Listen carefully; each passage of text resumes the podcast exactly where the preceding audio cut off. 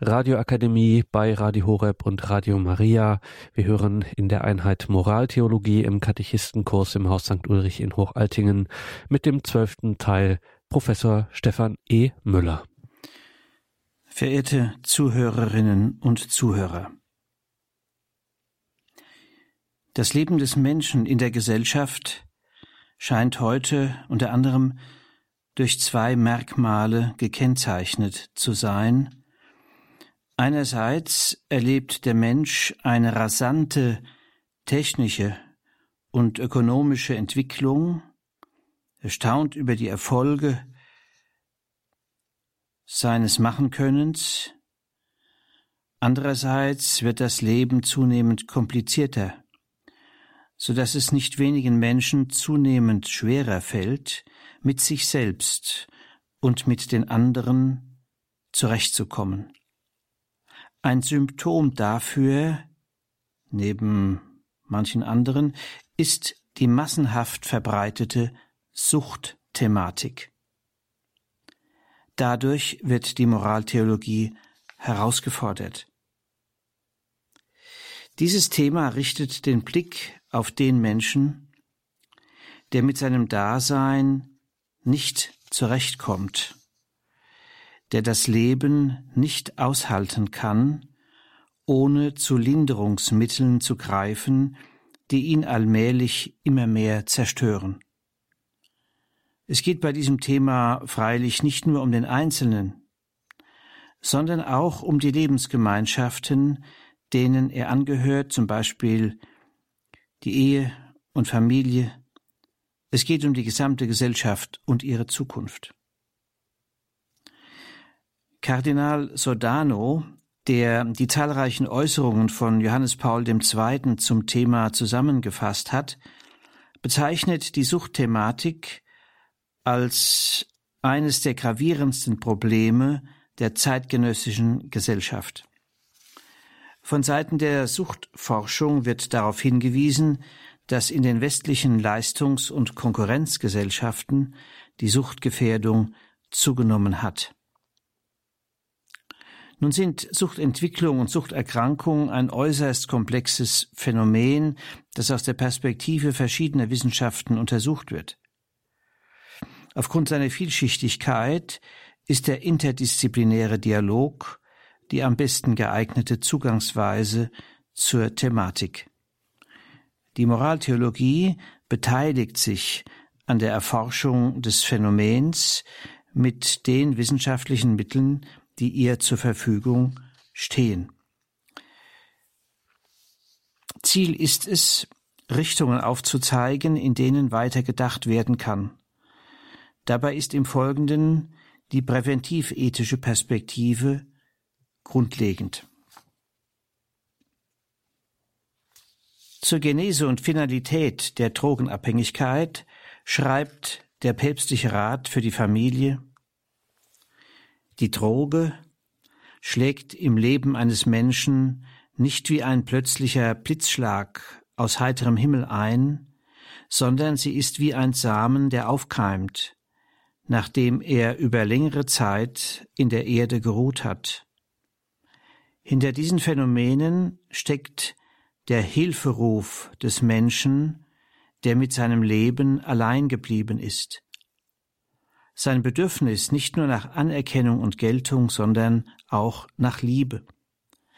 Daher muss vor allem die Ursache des Phänomens ergründet werden, wenn man auf wirksame Art die persönlichen und sozialen Konsequenzen des Drogenmissbrauchs bekämpfen will. Zitat Ende. Wenn hier Suchtphänomene als implizite Hilferufe verstanden werden, so könnte die Zielrichtung dieses Rufes etwa so übersetzt werden, gesucht wird die Antwort auf die Frage, was dem Menschen Leben hilft. Romano Guardini hatte die Lebensaufgabe des Menschen so umschrieben, ich bin nicht bloß, sondern soll etwas aus meinem Sein machen, und nicht nur etwas, sondern das Richtige. Auf welche Hilfen und Helfer ist der sich entfaltende Mensch angewiesen, die es ihm ermöglichen, sein Leben anzunehmen und es im Sinne der von Romano Guardini beschriebenen Lebensaufgabe sinnvoll und wertorientiert leben und gestalten zu können.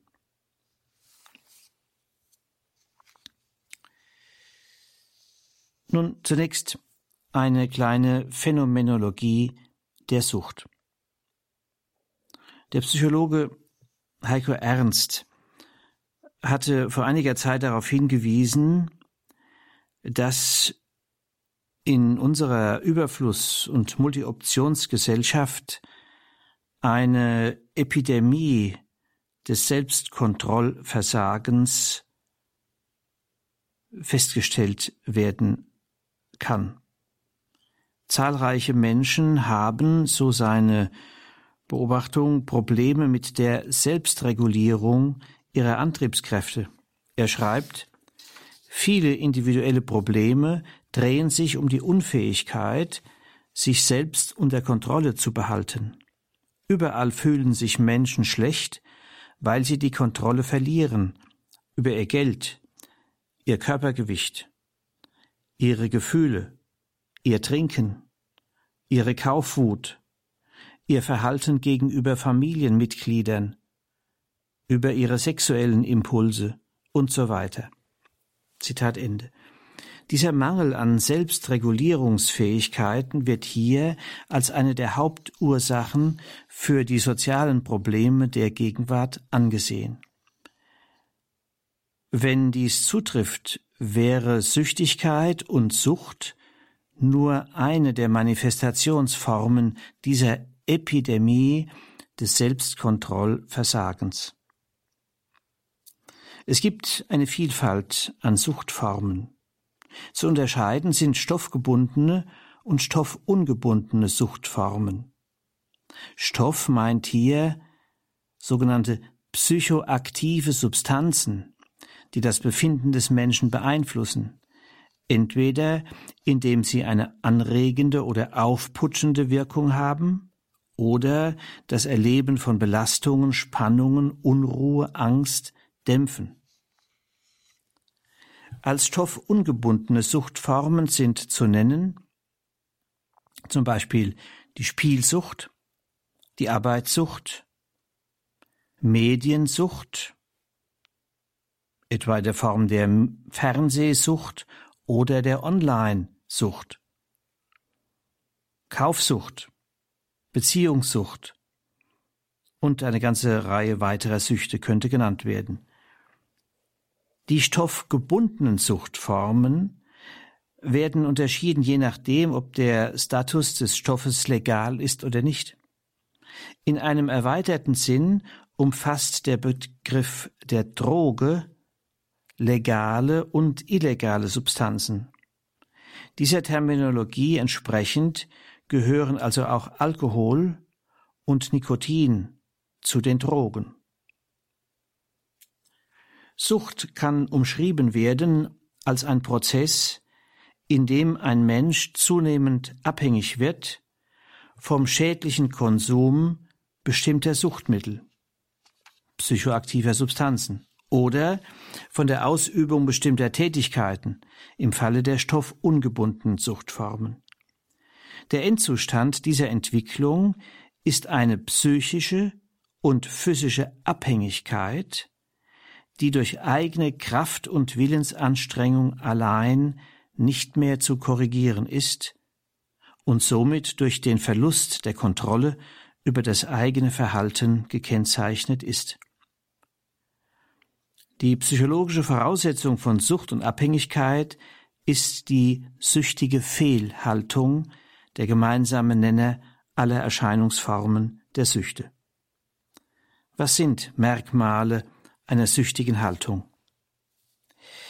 Sie manifestiert sich in dem Bestreben, aus einer subjektiv unerträglichen und unbefriedigenden Situation herauszukommen, und zwar durch Ausweichen, Verdrängen, sich ablenken, Flucht. Der in die Suchthaltung verstrickte ist über lange Zeit hinweg nicht in der Lage, die Probleme oder Herausforderungen seines Lebens durch Versuche der aktiven Bewältigung anzugehen und sich produktiv mit ihnen auseinanderzusetzen. Daher zieht er sich zurück in eine Scheinwelt und versetzt seine Sinne in eine erlebnisintensivierende oder erlebnisabdämpfende Befindlichkeit. Aufgrund dieses konstanten Ausweichverhaltens vermag der Drogenkonsum seine fatale Schlüsselrolle in der Persönlichkeitsdynamik einzunehmen, die bis zum Endzustand der krankhaften Drogenabhängigkeit führen kann. Das Gleichgewicht zwischen den Anforderungen und Belastungen des Lebens einerseits und den persönlichen und sozialen Ressourcen zur Bewältigung dieser Herausforderungen andererseits ist verloren gegangen. Der Betreffende erlebt etwa in der Herausforderung durch schwierige Familienbeziehungen, Überforderungen in der Arbeitswelt, Erlebnisse des Ungenügens, angesichts hoher Erwartungen, nicht ausreichendes psychische Stabilität und nicht genügend soziale Unterstützung, die es ihm ermöglichen würden, sich aktiv problembewältigend mit der Situation auseinanderzusetzen. Im Folgenden geht es um den Versuch, auf dem Hintergrund eines ganzheitlichen Menschenbildes zu einem Sinnverständnis der Sucht zu gelangen. Dazu formuliere ich folgende These, die ich dann in fünf Schritten entfalten werde. Die süchtige Haltung ist Ausdruck für den Stillstand der personalsozialen Entfaltung des Menschen. Und dieser Stillstand erwächst daraus, dass seine Suche nach Halt ins Leere geht, ein Halt, der ihn befähigen würde, sein Leben trotz Belastungen und Enttäuschungen zu bewältigen und sich als Person in Beziehungen sinn- und wertorientiert entfalten zu können. Die anthropologische Sinndeutung kann ihren Ausgangspunkt bei der Tatsache nehmen, dass der Süchtige, statt sein Leben zu entfalten, in einen Prozess der Selbstzerstörung hineinsteuert bzw. hineingleitet. Dies deutet darauf hin, dass das Kernproblem der Sucht die Gegnerschaft des Menschen gegen sich selbst ist. Die Wunde, die den Betreffenden in die Gegnerschaft zu sich selbst hineintreibt, ist das Erleben, in seinem Dasein und So-Sein nicht angenommen worden zu sein, und darum hält er sich selbst nicht für akzeptabel. Er glaubt, liebenswert wäre er erst dann, wenn er ein anderer wäre. Weil dem Betreffenden nicht die Hilfen und Helfer zugänglich sind, die ein Mensch braucht, um gleichsam zu seinem eigenen Freund zu werden und dies auch zu bleiben, flieht er vor sich selbst in die Betäubung, in das Vergessen. In seiner Beziehung zu sich selbst fehlt dem Menschen der Halt, der es ihm ermöglichen würde, zu sich zu stehen, als der, der er ist und werden kann.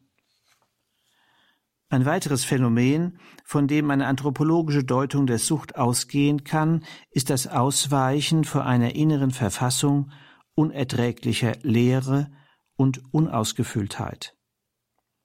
Diese Leere kann zunächst als Beziehungsvakuum verstanden werden. Suchtentwicklungen erwachsen immer auch aus Einsamkeit, oder aus einer dauerhaft überwiegend als frustrierend erlebten Beziehungssituation. Ein 15-jähriger Jugendlicher, der an einer Technoparty teilnahm und dabei eine Designerdroge konsumierte, antwortete auf die Frage, was ihm denn da so gefalle. Da habe ich das Gefühl, dass mich alle lieben. Das Vakuum vor dem die süchtige Person flieht, ist wesentlich ein Liebesvakuum. Es gehört zur Grundausstattung des Menschen, dass er auf Liebe hingeordnet ist, und zwar im doppelten Sinn des Liebens und geliebt Werdens. Erich Fromm hatte den Entfaltungsprozess der Liebe in der Formel zum Ausdruck gebracht. Kindliche Liebe sagt, ich liebe, weil ich geliebt werde. Die reifere Liebe sagt, ich werde geliebt, weil ich liebe. Dem Menschen, der in eine Suchtentwicklung hineingleitet, gelingt dieser Wandlungsprozess nicht. Die tiefenpsychologische Beobachtung zeigt, dass der Betreffende ein überhöhtes Bedürfnis nach geliebt werden hat, weshalb er Erwartungen im Blick auf andere hegt, die unerfüllbar sind. Diese Überdimensioniertheit seines Bedürfnisses nach Beachtung und Zuwendung ist eine Folge von Defiziterfahrungen. Ein weiterer Aspekt der Leere und Unausgefülltheit ist das Sinnvakuum. Es fehlen nicht nur die Beziehungen, die Halt vermitteln, es fehlt auch ein Lebenssinn, der Halt und Erfüllung vermitteln könnte. Sucht ist ein Symptom für die Frustration dieses zentralen Bedürfnisses des Menschen nach einem umfassenden Lebenssinn. Die Frage nach dem Wozu und woraufhin des Lebens bleibt für den Süchtigen unbeantwortet. Seinem Erleben entspricht dagegen das, was in dem Drama von Sarah Kane mit dem Titel Gier eine der handelnden Personen sagt, das Leben ist nicht wert, gelebt zu werden. Wo der Wert des menschlichen Lebens nicht mehr erfahren wird, weil des Menschen Verlangen nach einem umfassenden Lebenssinn ins Leere geht, bedeutet dies einen Haltverlust, der als eine mögliche Folge zu einer Entsicherung der vitalen menschlichen Antriebsdynamik führen kann. Weder gibt es eine erfüllende Lebensaufgabe noch Oasen der Freude, aus denen Lebensmut zu schöpfen wäre weil ihm Erfahrungen erfüllender Beglückung nicht zugänglich sind, sucht er auf der Ebene des Genießens einen Ausgleich. Damit kommen wir zu einem weiteren anthropologischen Merkmal der Sucht. Süchtiges Verhalten ist eine Ersatzhandlung und die Befriedigung, die erlangt wird, eine Ersatzbefriedigung. Menschen, die zutiefst unglücklich sind, denen also Erfahrungen der Erfüllung in den bereits aufgezeigten Lebensthemen nicht zugänglich sind, neigen dazu, sich dadurch zu entschädigen, dass sie sich so viele Befriedigungen wie möglich in dem Bereich des menschlichen Daseins zu verschaffen suchen, wo sie willkürlich herstellbar sind, wo also durch Machen ein Genuss zu arrangieren ist.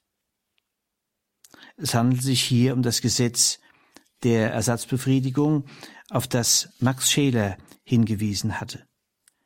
Die Maßlosigkeit des süchtigen Konsumierens ergibt sich aus der Nichterfüllung zentraler personaler Bedürfnisse und Sinnausrichtungen. Weil diese unerfüllt bleiben, muss immer mehr konsumiert werden um die innere Leere und Unzufriedenheit zu beruhigen. Quantität ersetzt Qualität.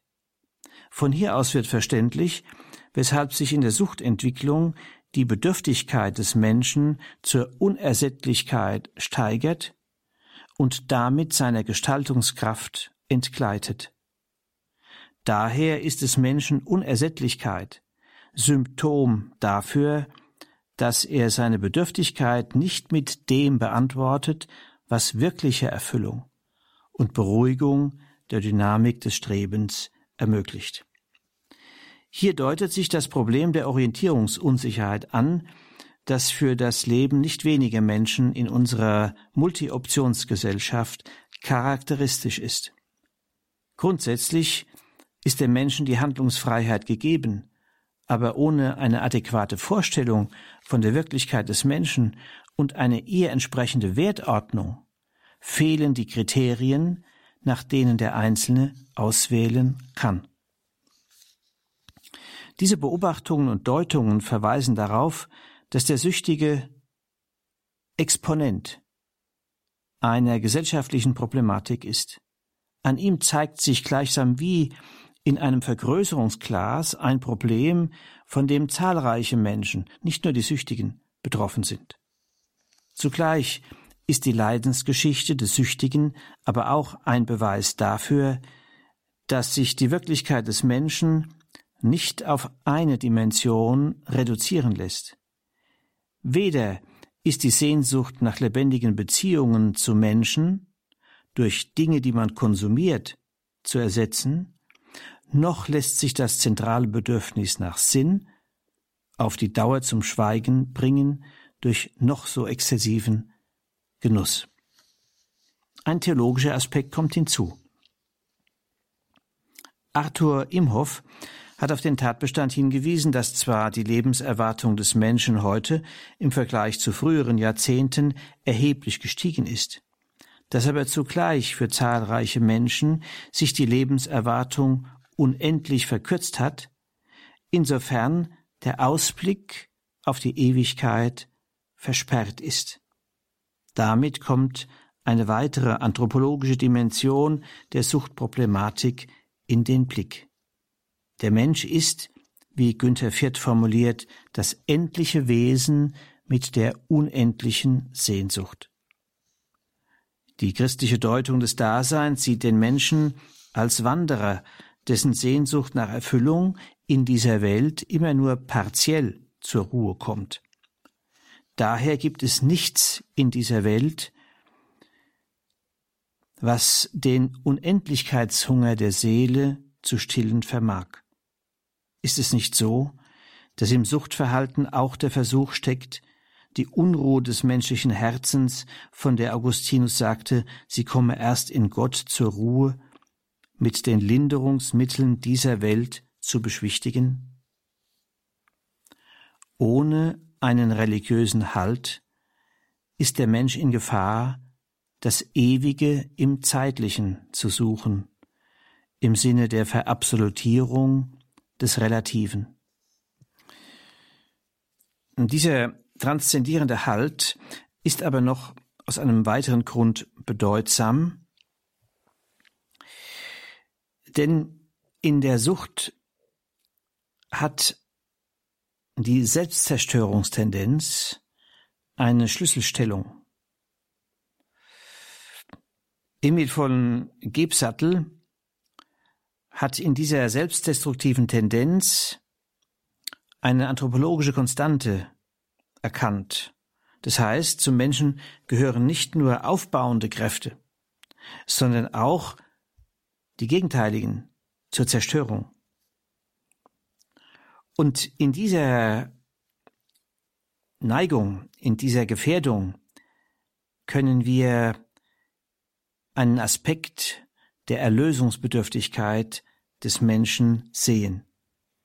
Wenn ein Mensch in eine Suchtentwicklung hineingleitet, manifestiert sich darin in verdichteter Weise seine Erlösungsbedürftigkeit.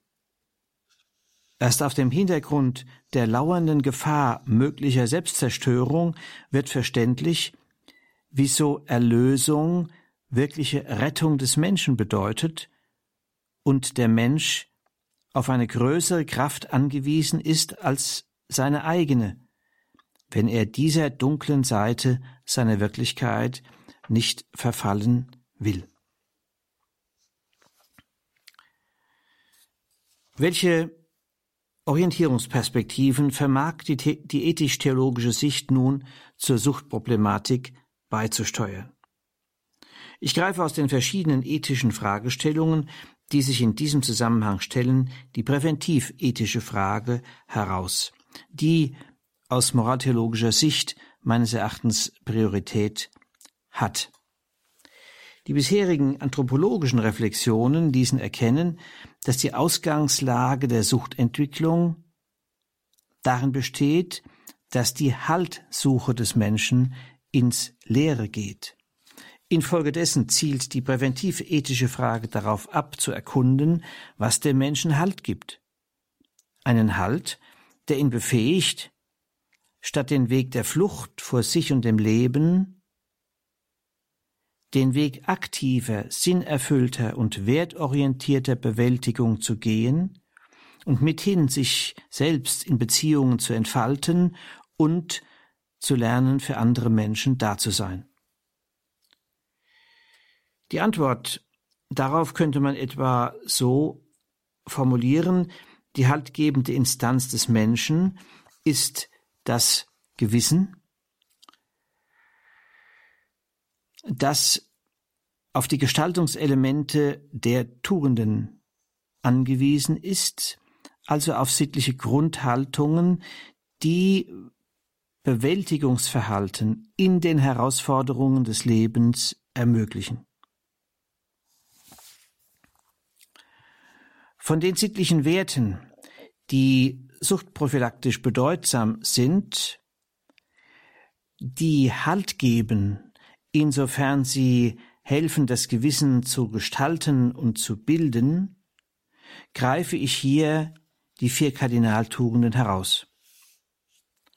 Tugenden sind durch Übung gewachsene Haltungen, sie ermöglichen und setzen frei ein sittliches Können. Die damit gegebene sittliche Handlungskompetenz ist ein wesentlicher Aspekt der Lebensfähigkeit, des Lebenkönnens. Wenn man das klassische Konzept der Kardinaltugenden betrachtet, dann fällt auf, dass diese Tugenden so etwas wie ein Suchtpräventionsprogramm entwickeln, in dem viel Lebenswissen gespeichert ist. Freilich ist die Einübung und Verwirklichung dieser Tugenden an eine ganze Reihe von Voraussetzungen gebunden, die heute beim Einzelnen keineswegs selbstverständlich gegeben sind. Es würde zu weit führen, das hier im Einzelnen darzulegen. Ich nenne als eine Grundvoraussetzung zur Verwirklichung der Kardinaltugenden die Selbstannahme des Menschen. Darüber haben wir das letzte Mal ausführlich nachgedacht, so dass ich hier nicht weiter äh, darauf einzugehen brauche. Ich komme gleich zur ersten der Kardinaltugenden, nämlich der Tugend der Klugheit. Klugheit meint die Fähigkeit zu einer möglichst unverfälschten Wahrnehmung der Wirklichkeit, die maßgebend für die Entscheidungen sein soll. Die Klugheit will demnach den Menschen offen halten für die Wirklichkeit, so dass die Wahrnehmung möglichst wenig durch egozentrische Interessenperspektiven verfälscht wird. Daher ermöglicht die Klugheit zu erkennen, welche Wege und Mittel einem sinnerfüllten Leben dienen und welche nicht. Dabei werden die verschiedenen Verbindlichkeitsstufen der Werte berücksichtigt, um der Gefahr vorzubeugen, dass niedrigere Verbindlichkeiten absolut gesetzt oder als die höheren ausgegeben werden. Klugheit ermöglicht so die Einordnung etwa von Genusswerten auf dem Hintergrund einer Wertordnung, die für die Gesamtheit menschlicher Bedürfnisse offen ist und nicht die vitalen Basisbedürfnisse verabsolutiert. Zwischenziele werden nicht als Endziele verkannt.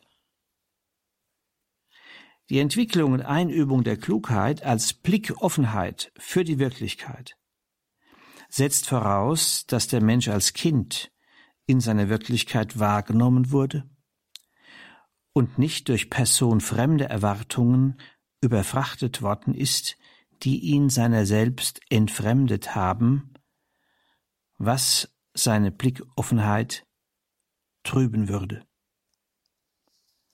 Zur Klugheit gehört des Weiteren die Fähigkeit wahrzunehmen, ob man allein mit einer Situation nicht mehr zurechtkommt und auf Rat und Hilfe angewiesen ist. Klugheit bewahrt so davor, sich auf sich selbst zurückzuziehen und die Flucht vor einer schwierigen Situation anzutreten. Sie ermöglicht stattdessen zunächst auf dem Weg über die Inanspruchnahme von Beratung nach Wegen der Bewältigung zu suchen. Klugheit erweist sich hier auch darin, sich an der richtigen Stelle Beratung zu holen. In der klassischen Tugendlehre kommt dem klugen Freund eine besondere Bedeutung zu. Die Pflege von Freundschaften erweist sich somit als Präventivprogramm, das den Menschen dazu verhilft, in Krisen angemessene Wege und Mittel der Bewältigung zu finden. Die zweite Kardinaltugend ist die Tugend der Gerechtigkeit. Auch sie wirkt suchtpräventiv. Denn sie erinnert an die grundsätzliche Verwiesenheit der Menschen aufeinander. Das Menschenleben kann nicht gelingen, wenn er sich isoliert, wenn er nicht über sich hinauskommt und wenn er nicht die berechtigten Erwartungen der anderen zu erfüllen vermag und sich gleichzeitig von unberechtigten Erwartungen distanzieren kann. Gerechtigkeit sorgt dafür, dass die Entfaltung des Menschen nicht in Selbstzentrierung erstarrt, sondern sich in Du- und Wir-Bezogenheit vollzieht. Die Fähigkeit zu erkennen und zu geben, was dem anderen als das Seine zukommt, ist Bedingung für das Gelingen von zwischenmenschlichen Beziehungen, ist ein wesentlicher Aspekt der Beziehungsfähigkeit. In dem Maße, wie ein Mensch Gerechtigkeit als Grundhaltung erlernen kann, hier in einem weiten Sinn verstanden, der offen ist für die Liebe, wird sich bei ihm kaum jenes Beziehungsvakuum entwickeln, das ihn in eine Suchtentwicklung hineintreiben kann. Hinzuzufügen ist allerdings, bevor ein Mensch anderen gegenüber Schuldigkeiten hat, schuldet man ihm jene Lebenshilfen wie Zuwendung, Vorbild, Orientierung, die es ihm ermöglichen, gegenüber dem, was anderen zusteht, ein waches Gespür und Interesse zu entwickeln. Ohne diese Erfahrung entsteht eine Gleichgültigkeit gegenüber dem, was dem anderen zusteht, und dadurch wird die lebensnotwendige Brücke zum Du abgebrochen. Deshalb verwundet sich selber, wer dem anderen nicht gibt, was ihm zusteht. Die dritte Kardinaltugend ist die Fortitudo. Man übersetzt mit Tapferkeit, man kann auch übersetzen mit innere Stärke und Mut. Diese Tugend will Orientierung vermitteln in der Auseinandersetzung des Menschen mit der Angefochtenheit seiner Existenz durch die Gegenkräfte, die seiner personalsozialen Entfaltung entgegenstehen. In der Fortitudo weiß der Mensch um seine Verwundbarkeit durch diese Gegenkräfte. Die können aus seinem Inneren kommen, sie können aber auch von außen kommen. Fortitudo, Tapferkeit, innere Stärke und Mut bedeuten nun ein Zweifaches. Einerseits standhalten statt flüchten. Das heißt, trotz Verwundbarkeit und Verwundungen sich nicht aufgeben und an der sinn- und wertbezogenen Daseinsverwirklichung festhalten. Zum anderen impliziert Fortitudo die Fähigkeit und Bereitschaft zu streitbarem sich einsetzen für das Gute und Rechte. Gerade im Zusammenhang mit der Suchtprophylaxe ist hier die Fähigkeit zu personaler Selbstbehauptung angesprochen, die nicht als Selbstdurchsetzung um jeden Preis zu verstehen ist. Vielmehr geht es um die Fähigkeit,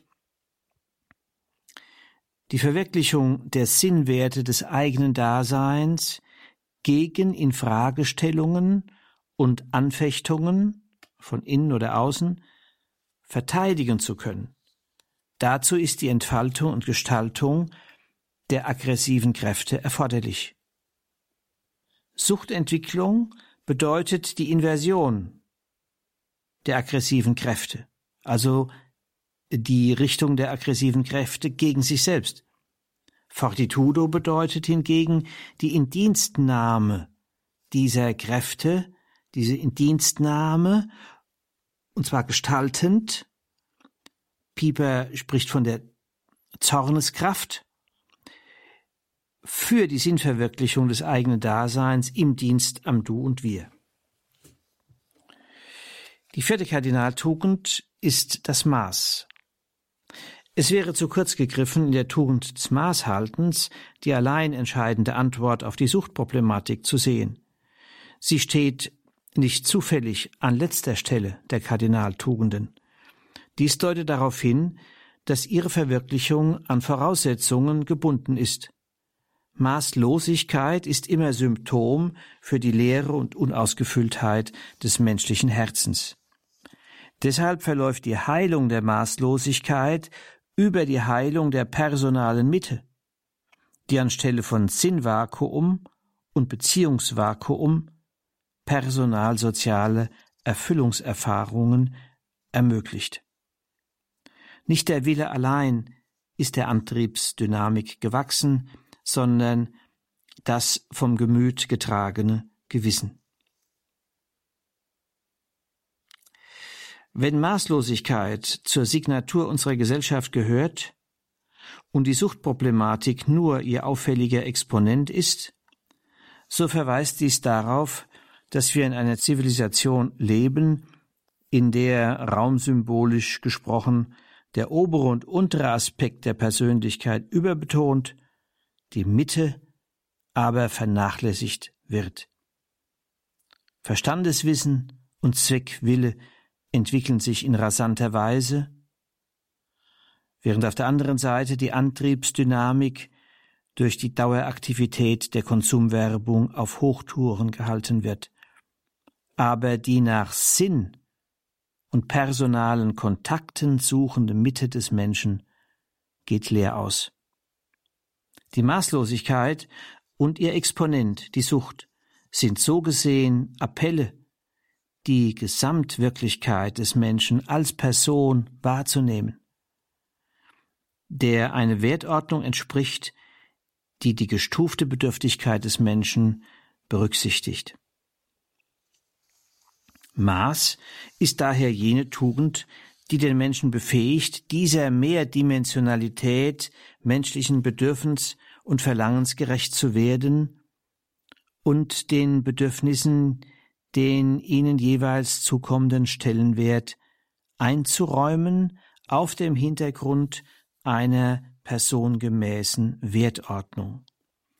Und dann lernt der Mensch statt verschlingen genießen und verkosten. Statt Selbstüberforderung in der Arbeit, Raum und Zeit für die Pflege zwischenmenschlicher Beziehungen. Statt Übermaß an Medienkonsum, Entdeckung von Oasen der Freude in der Muse. Und mit Sokrates lernt man das Staunen über die Dinge, die der Mensch nicht braucht.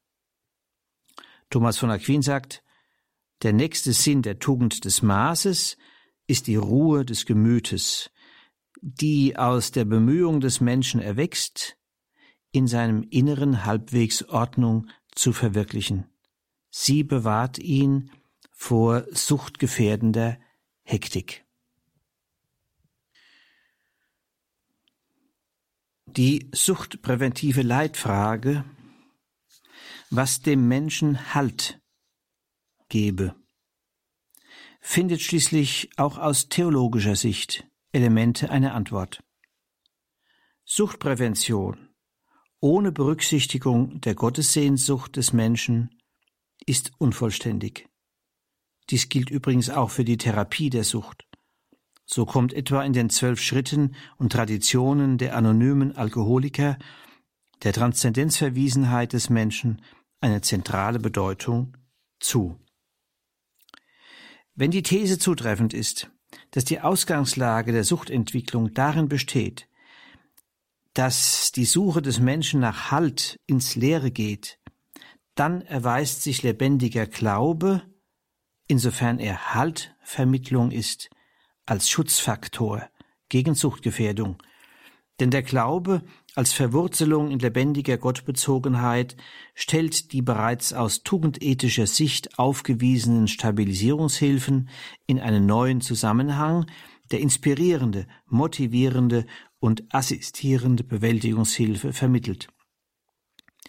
Der Glaube vermag der Suchtgefährdung zunächst dadurch vorzubeugen, dass er es ermöglicht, zum Einverständnis mit sich selbst und der Wirklichkeit im Ganzen zu gelangen, sofern sie annehmbar ist oder zur Annehmbarkeit hin verändert werden kann.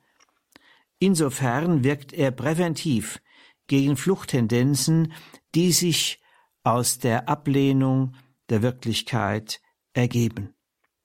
Dieses Einverständnis mit sich selbst und der Wirklichkeit wird vom Schöpfungsglauben ermöglicht. Der Mensch versteht sich aus dem Glauben nicht als ins Dasein geworfen, wo man ihn hat liegen lassen, sondern hervorgegangen aus der Erkenntnis und der Liebe Gottes. Er ist als Ebenbild Gottes erschaffen. Und daraus ergeben sich zwei heilend entlastende Perspektiven. Einmal die Würde des Menschen, sein Selbstwert, ist nicht abhängig von der Leistung des Menschen, sondern leistungsunabhängig, begründet in dem Ja Gottes zu seinem Geschöpf, der es gewollt und so gewollt hat, wie es ist und werden kann. Damit wird der Mensch bewahrt vor einem überfordernden Leistungsdruck, der suchtgefährdende Spannungen erzeugen kann. Zugleich konstituieren Kreatürlichkeit und Gottebenbildlichkeit den Menschen als Gegenüber Gottes. In diesem Gegenübersein erfährt sich der Mensch so, dass sein Dasein und So-Sein ihm zu treuen Händen anvertraut ist. Die Daseinsbewältigung ist deshalb nicht in verzweifelter Ich-Einsamkeit zu leisten, sondern wird getragen von einer dialogischen Beziehung, die den letzten Grund der Selbstachtung darstellt. Johannes Paul II. weist in seiner Ansprache zur Suchtproblematik darauf hin, dass der Mensch ein äußerstes Bedürfnis hat, zu wissen, ob er verdiene, geboren zu werden, zu leben, zu kämpfen, zu leiden und zu sterben, ob es sich lohne, sich für ein Ideal einzusetzen, das höher ist als materielle Interessen, mit einem Wort, ob es einen Grund gebe, der seine irdische Existenz rechtfertige. Zitat Ende. Glaube bedeutet Suchtprävention, weil er den Zugang zum Geheimnis Gottes eröffnet, der die Existenz des Menschen trotz aller Fragwürdigkeiten in einem höheren und endgültigen Sinn rechtfertigt. Der Glaube vermag aber nicht nur der suchtgefährdenden Gegnerschaft des Menschen gegen sich selbst vorzubeugen, er ist auch Prophylaxe gegen suchtgefährdende Leere und Unausgefülltheit des Menschen, denn er vermittelt Sinnerfahrung.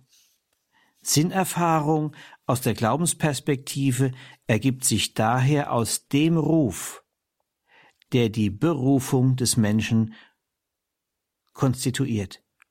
Sie besteht darin, den dem eigenen Dasein und So-Sein einerschaffenen göttlichen Entwurf zu entdecken und Schritt für Schritt zu verwirklichen.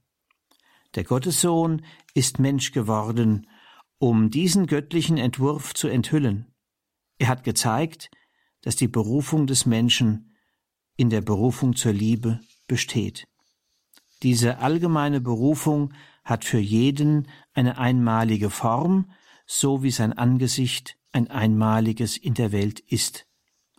Berufung zur Liebe bedeutet gleichzeitig auch Ruf zur Entfaltung und damit auch zur Wandlung der Liebe. Der Umkehrruf Jesu hat insofern suchtprophylaktische Bedeutung, als er einlädt, zu einem Wandlungs- und Läuterungsprozess der Liebe von der vorwiegend ich bezogenen zur vorwiegend du und wir bezogenen Liebe, weil der Mensch so vor jener gefährlichen Selbstzentrierung bewahrt wird, die ihn in eine suchtgefährdende Isolation hineintreiben kann. Das Gewissen, von dessen haltgebender Funktion bereits die Rede war, erscheint in der Perspektive des Glaubens als jene Hörfähigkeit, die für den göttlichen Ruf und damit die Berufung des Menschen empfänglich ist und ihn zu vernehmen vermag. Das Gewissen gewinnt so eine dialogische Struktur. Im Glaubensgewissen vollzieht sich der Dialog zwischen dem rufenden Wort Gottes und dem antwortenden Verhalten des Menschen. Das Glaubensgewissen ist gleichsam jenes Organ, das den Menschen in haltgebender, lebendiger Gottbezogenheit bewahrt, beziehungsweise wieder zurückruft. Zugleich wird das Gewissen damit Anwalt des Menschen und seiner Berufung, nicht Agent selbst überfordernder Zielvorgaben, denn die Berufung des Menschen bedeutet keine Selbstentfremdung, sondern bedeutet, dass der Mensch in der Verwirklichung seiner Berufung er selbst wird. Die suchtpräventive Bedeutung des Glaubens zeigt sich ferner darin, dass er Hoffnung ermöglicht. Dies ist eine Haltung, die Zukunft eröffnet. Von der hoffenden Zukunftseinstellung fällt ein neues Licht auf die Gegenwart, das einem Stillstand des Werdens entgegenzusteuern vermag. Christliche Hoffnung ist eine Haltung, die getragen ist von der Gottessehnsucht des Menschen.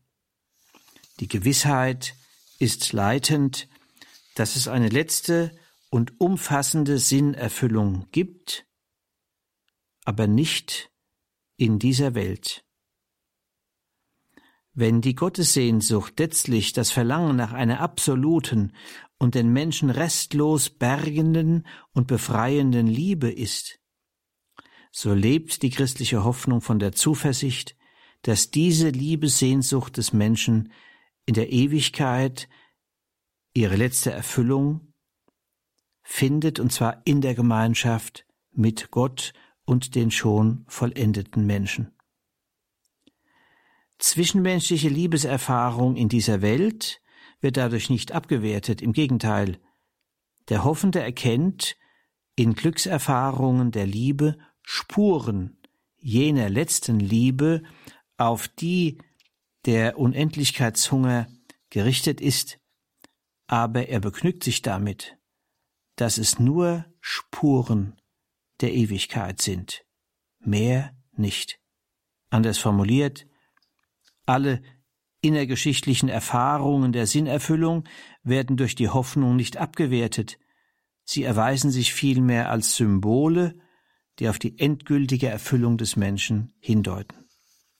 Hoffnung hat daher eine reinigende Funktion in Bezug auf die Erwartungen des Menschen, insofern sie ihm hilft, die Glücks- und Erfüllungserwartungen in seine Lebensgeschichte zu reduzieren und dem wirklichen Wert der Dinge anzupassen.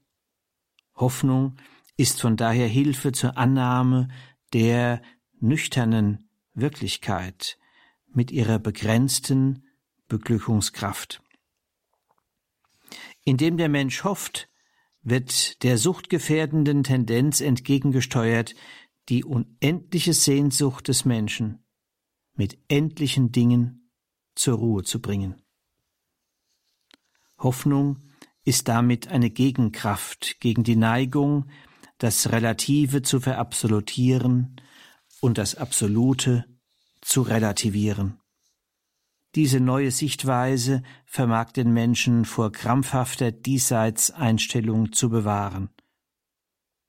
Ein weiterer Punkt kommt hinzu.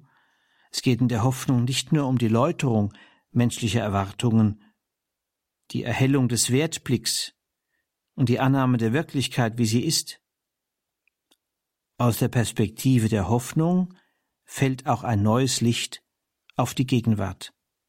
Denn die Zeit erscheint im Licht der Hoffnung als geschenkte Zeit, damit der Mensch den ihm einerschaffenen göttlichen Entwurf immer mehr entdeckt und entfaltet, das heißt, dass er das mit ihm von Schöpfungswegen gemeinte in die Wirklichkeit dieser Welt, in der ihm zugedachten Zeitspanne hineinwirkt oder hineinliebt. Hoffnung bedeutet also keine Flucht aus der Welt, sondern ermöglicht im Gegenteil eine aktive Einstellung, die zum sich einsetzen in der Sinnverwirklichung des menschlichen Daseins motiviert. Dieser Einsatz wird durch die Hoffnung auch insofern unterstützt, als sie das Vertrauen vermittelt, dass der Mensch seine personalsoziale Entfaltung im Kraftfeld der Gnade verwirklichen darf.